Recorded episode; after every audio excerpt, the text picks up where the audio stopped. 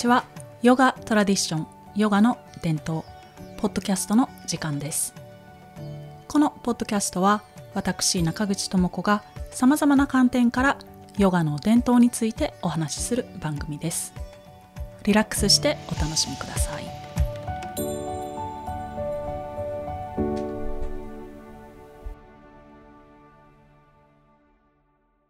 前回はヨガはオーガニックな健康法というテーマで全体的なコンセプトをお話ししました。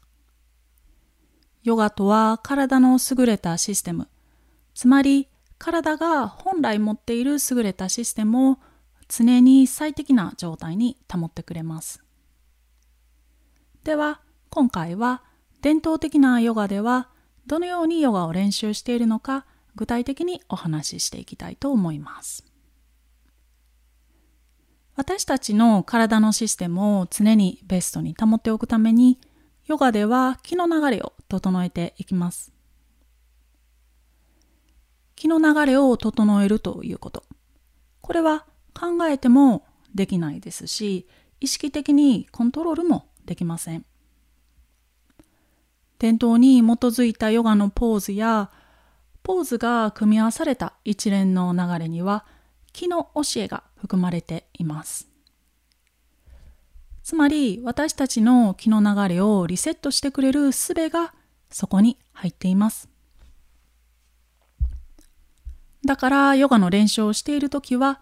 ポーズやその一連の流れに身を委ねるという構えが大切となってきます。ヨガのポーズに優しく身を委ね今自分ができることに素直に身を委ねていきます。身を委ねるとはどういうことかという話に入る前に普段の生活を考えてみると普段は時間に追われたり頭でこういろいろと考えすぎたり見た目を気にしたり他人と比べたりとこのようにいつの間にかストレスがたくさん溜まってしまうかと思います。では、ヨガではどうかというと、伝統的なヨガでは普段と全く逆のことを行って、ヨガの練習に全てを任せて楽しみます。普段は時間に追われていることが多いですが、ヨガをするときは時間を気にせず、もちろん時計や携帯も全部手放して身一つになって楽しんでいきます。スマホが私たちの一部になってきている時代ですので、スマホを手放して、最近の言葉で言うと、ちょっとしたデジタルデトックスの時間とも言えますよね。また、普段は頭を使ってあれこれこう考えたり、論理的に、または理屈的に物事を考えたりしてしまいますがそんな頭の体操はストップして普段の意識は使わず頭を休めていきます。日常では頭を休める時間がなかなかないまたは頭を休めようと思っても休まらないというのが現状かと思います。頭を使わなくてもいい練習の時にも頭を使ってしまっている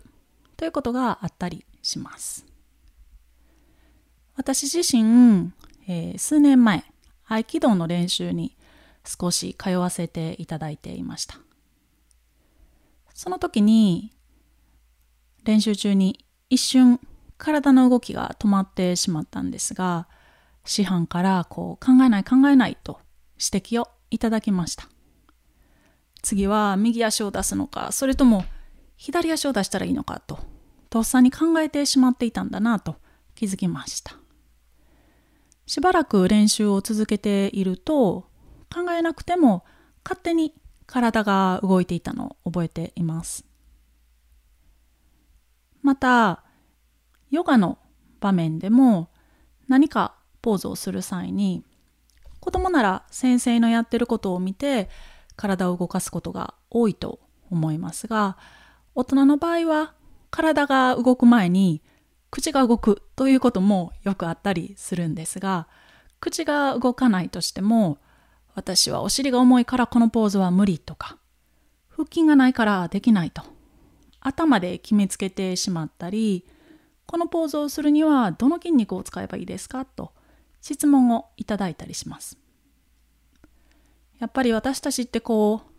勝手に頭と体に優劣をつけつけてしまっているのかなと思います。大人になって筋道立てて物事を考えることができるようになると頭が司令塔でそれに体を従わせるというような感じで頭で決めつけてしまう。または頭でコントロールしようとしてしまっているかなと思います。まあこれはこう私たち現代人の癖になってしまっていますよね。また日常の生活では自分の見た目を気にしてしまったり自分ができないことを気にしてしまったりすること多いと思います。自分の見た目と相手の見た目。自分はできないけど相手ができることなどいろいろと比較してしまいます伝統的なヨガでは鏡は必要ありません鏡がないと自分のポーズの形が見えないから上達しないんじゃないかなと思うかもしれませんがそんなことは決してないんですね。ぜひとも自分に自信を持っていただければと思います。鏡を見なくても心を落ち着けて練習していると皆さん本当に美しい姿でポーズを楽しまれています。だから昔ながらのヨガでは鏡を見ずに自分の見た目を気にせずもちろん周りの人がやっているポーズの形も気にせず自分だけの時間を思う存分楽しみます目を閉じて静かに自分の内側を味わうひとときです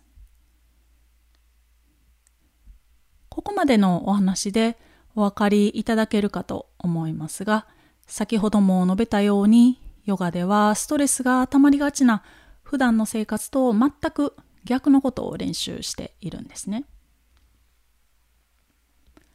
もう少し例を挙げていきます。シュリカリアシュラムでの授業の一コマを通してお話ししてみたいと思います。ちなみにシュリカリアシュラムというのは世界中からヨガ好きが集まってみんなで生活を共にしながらヨガの練習と勉強に励む場所です。このシュリカリアシュラムの授業でヨガのポーズとは何かどういうふうにヨガを練習するのが伝統に沿っているのかというレクチャーの時にヨガは no pain、no gain じゃないよとよく説明していたのを覚えています。日本語訳では労力なくして得るものなしというようにもなるようですがここでは痛みなくして得るものなし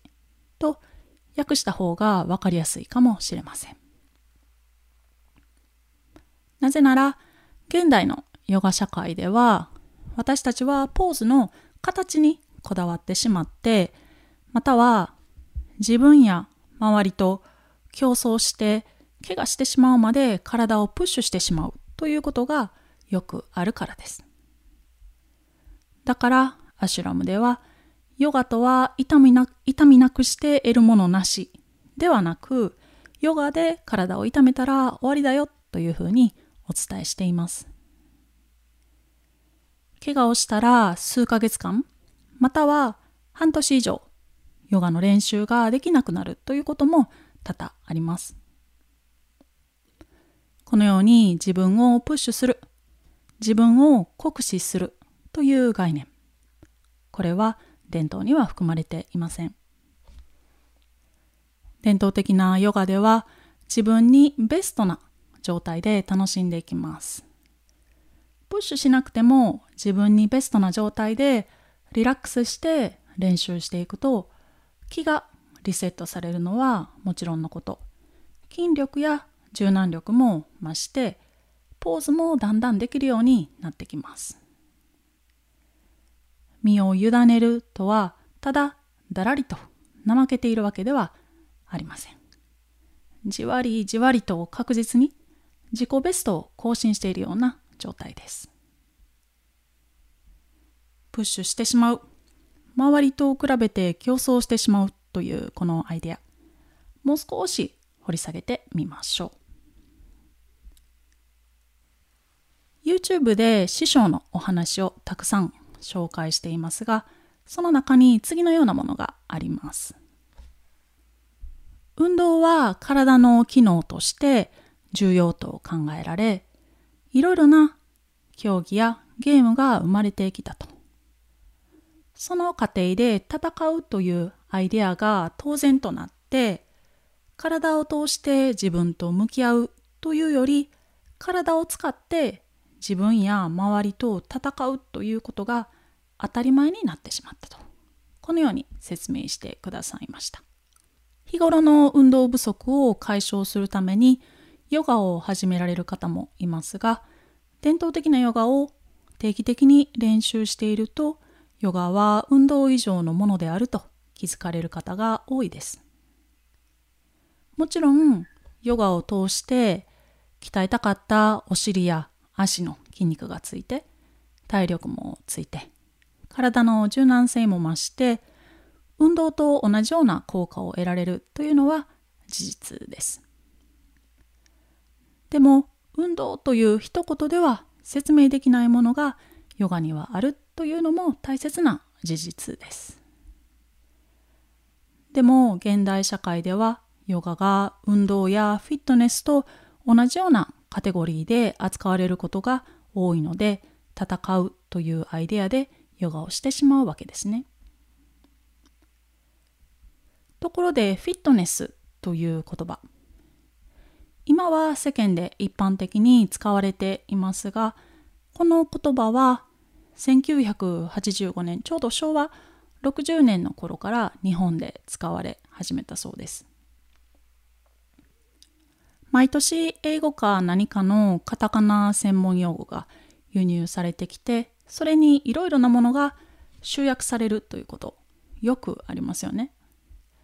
古代から受け継げられ受け継がれてきたヨガを体を鍛えるというような現代的なコンセプトに当てはめるには何か無理があるような気がします。では運動競技や試合で勝敗を争うという戦い以外に少し目を向けてみたいと思います。例えば脂肪を燃焼させなければならないとか小顔にならなければならないとか二の腕を引き締めなければならないなど上げ出したらキリがないほど今の自分と戦う理由が見つかってしまいます。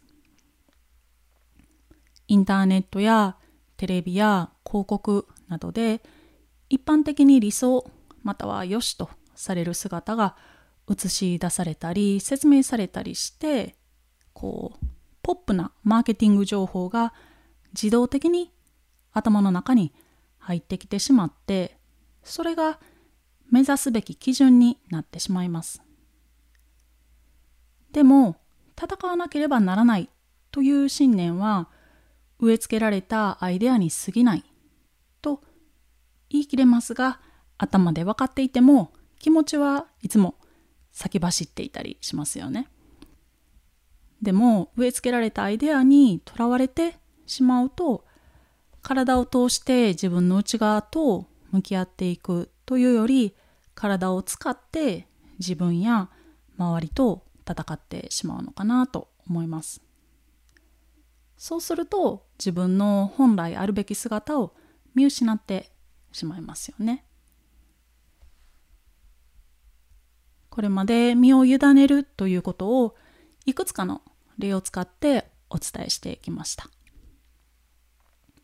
時間を気にせず頭を休めて鏡を見ずプッシュしないでヨガをするとどんどん自分がリラックスしていきます。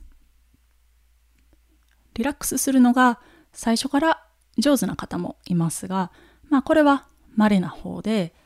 リラックスすることが一番難しいと感じられる方が多いですね。でもこれは慣れの問題とも言えるので定期的に練習していくとリラックスが増していきます。ヨガの伝統という世界では一般的な運動やフィットネスの世界とは体の使い方や心の持ちようが異なるということがお分かりいただけたかと思います。ウェブサイトでも伝統的なヨガに身を委ねるというテーマで簡単にまとめていますのでお時間ある時にご覧ください。このようなアプローチつまり身を委ねるという構えで気の流れを整え自分を常に最適な状態に保っていきます。このようなやり方はヨガの伝統に限らずあらゆる精神文化の伝統で共通していることです。さて皆さんはどのようにヨガを生活に取り入れられているでしょうか？ヨガを週1で練習したりもう少し回数を増やしたり毎朝練習したりとそれぞれの生活にそう形で練習されていると思います。お家でやったり教室に行ったり和室でのヨガが気持ちいいという声もよく聞いたりします。普段と真逆のことをするまたは身を委ねるその最適な場所が自然の中です。シュリカリのヨガの本拠地である和歌山県では毎年夏の3ヶ月7月から9月の土日祝にサンセットビーチヨガを開催しています。たくさんのシュリカリの先生が指導を担ってくださっています。サンセットビーチヨガでは時間を気にせず頭を休めて鏡を使わずやっています。いつもは携帯や腕時計によって確かめる時間だと思いますが夕方のビーチに寝転がっているとまるで空の色の変化や雲の動きそして波の音が時の流れを教えてくれるようにも感じます。大きな空の下で大きな海を目の前にすると自然に降参するしかないという状態を味わっている方も多いかと思います。自分を解放する以外他にやることはないという感じですよね。大自然に身を委ねていくようなそんな経験です。プッシュするという不必要な意気込みも簡単に手放すことができてこうまあいっか海風も気持ちいいし波の音でも聞きながらやろうとそんな気持ちが自然と湧いてくるかと思いますそして最後に気づいたらあれ今日はいつもよりポーズができていたなと驚いたりするんですね。握りしめていたものを手放すとポーズがきれいにできるようになっていきます。ところで自然の中でヨガをするとは言ってもワイルドな場所だとワイルドなことがたまに起こります。では和歌山の自然からインドの自然に少し旅してみましょう。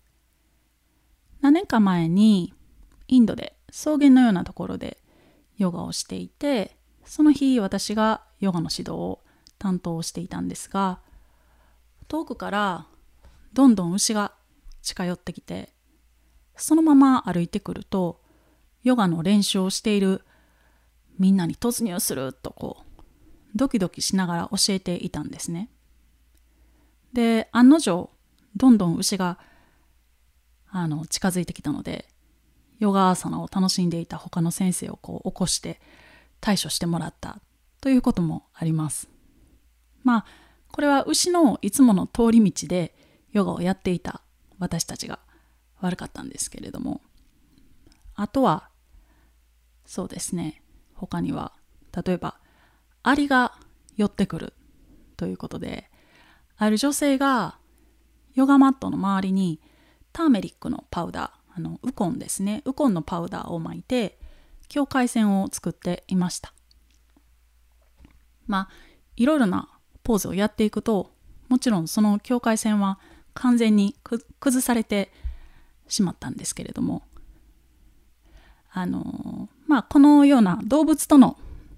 対峙はインドでもたまに起こるくらいなので実際のところそんなに問題ではないです。ではではワイルドなインドからピースフルな和歌山のビーチに戻ってきていただくとして和歌山では牛もアリももちろん寄ってきませんし夏の大敵であるカーも全然寄ってきませんので落ち着いてヨガを楽しんでもらっています。本当自然の中でのヨガは開放感が全然違うんですね。忙しい生活の中ではこう緊張したり呼吸が速くなったり呼吸が浅くなったりイライラして頭に血が上ったり辛いことでもやらなくてはいけなかったりといろいろ大変なことが多いと思います。でもビーチでは体を気持ちよく伸ばして筋肉を緩めて心の緊張も緩めてビーチのきれいな空気を肺に思う存分取り入れてで正常な呼吸のリズムを取り戻していきます。そしてその呼吸で得た酸素が体の隅々まで循環していきます。こうして体が蘇っていく感覚お分かりいただけますでしょうか？お家での自主練でもヨガ教室でもビーチでも心を楽にしてヨガを楽しむことが体にどんな良い影響を及ぼすのか？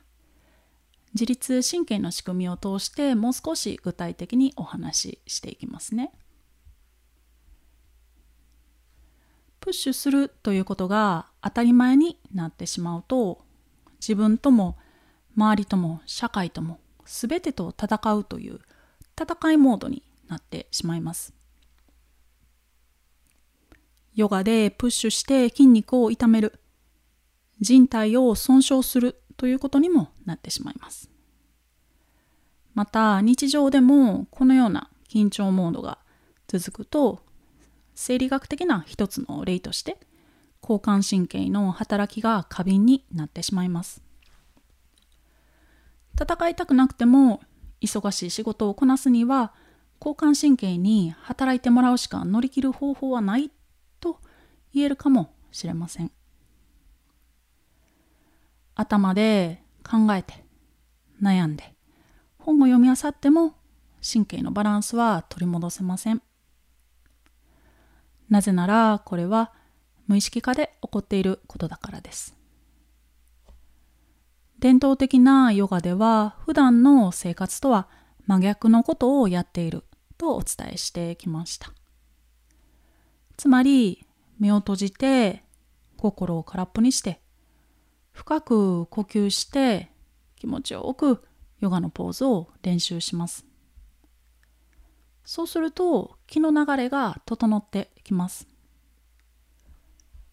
これによって交感神経の働きが落ち着いて副交感神経の働きが回復して自律神経のバランスが取れていきます皆さんご存知のようにこの交感神経と副交感神経という自律神経によって私たちのほとんどの内臓の働きが調節されています。例えば交感神経は心拍数を増加させて副交感神経は心拍数の減少に働きます。戦いモードつまり緊張状態が続くと交感神経が過敏となって高血圧を引き起こしてしまいます。高血圧が続くと脳卒中や心疾患など命に関わる重い病気になるリスクを負うこととなります。これは極力避けたいですよね。また、便秘や下痢、胃腸の不調で悩まれている方も多いかと思います。交感神経は胃腸の運動を抑制しますが副交感神経は胃腸の運動を促進します。実際にヨガをするようになってお通じが良くなったという話もよく聞きますしアシュラム生活ではすごくお通じが良いという話もよく聞きます。ヨガの練習に加えてアシュラムという非日常的な生活で緊張が緩むという状態でもあるのかなと思います。このように自律神経によって血液の流れ消化や排泄機能の他にも呼吸のリズムや生殖機能免疫のシステムなどさまざまな機能が無意識のうちに調整されています。この調整機能が崩れて体に支障をきたしてしまうと自律神経失調症となってしまいます。だからヨガを定期的に練習していくと交感神経と副交感神経のバランスが保たれて体内のシステムの健康が維持されます。この自律神経の例を一つとってもわかるようにヨガとは予防医学であることも明らかかなと思います。実際にある有名なインド人のヨガの師匠はもともと西洋医学のお医者さんでしたが病に倒れてから医者のもとにやってくるという現状を目の当たりにしていたので自分の国の偉大な文化であって予防医学でもあるヨガに身を転じていったそうです。私たちがヨガをする際に人間の命の根源である気この気を整えるように自分を優しくいたわりながら練習をしていくことはとっても大切ですよね。このように練習していくと精神的なくつろぎがどんどん増して本当のリラックスの果てにあるものを味わい始めます。それがとても楽で自然な自分です。今回は自分の持っている体のシステムを常にベストに保っていくためにインド伝統のヨガではどのように練習に取り組んでいるかをお話ししてきました。それは身を委ねるという構えです。そうすることで気の流れが整っていきます。日常の生活で絶え間なく動いている頭の働き、これをストップして頭を休めます。鏡を見ずに自分だけになってヨガの時間を心から楽しみます。自分と戦ったり、周りと比べたり、プッシュしたりせずに、優しく素直に自分に向き合っていきます。このように方法をお伝えすることは簡単ですが、実践するのが難しい場合もあります。そんな時は落ち着けそうな自然の中や自然を感じられる場所に身を置いてヨガの練習をしてみるといつもより落ち着いた自分を感じていただきやすいかなと思います。今回は自律神経の例を使って生理学的な視点からも体の変化を見てみました。日常生活では交感神経が過敏になって体に負担がかかりがちなのでヨガを通して副交感神経の働きを高めて体のリラックスをぜひ測ってみてください。前回のポッドキャストを配信した後たくさんの方から嬉しいメッセージをいただきました。本当にありがとうございます。また今回の感想や今後のリクエストもお待ちしています。では皆さん引き続きヨガに身を委ねて自分だけのリラックスぜひ味わってみてください。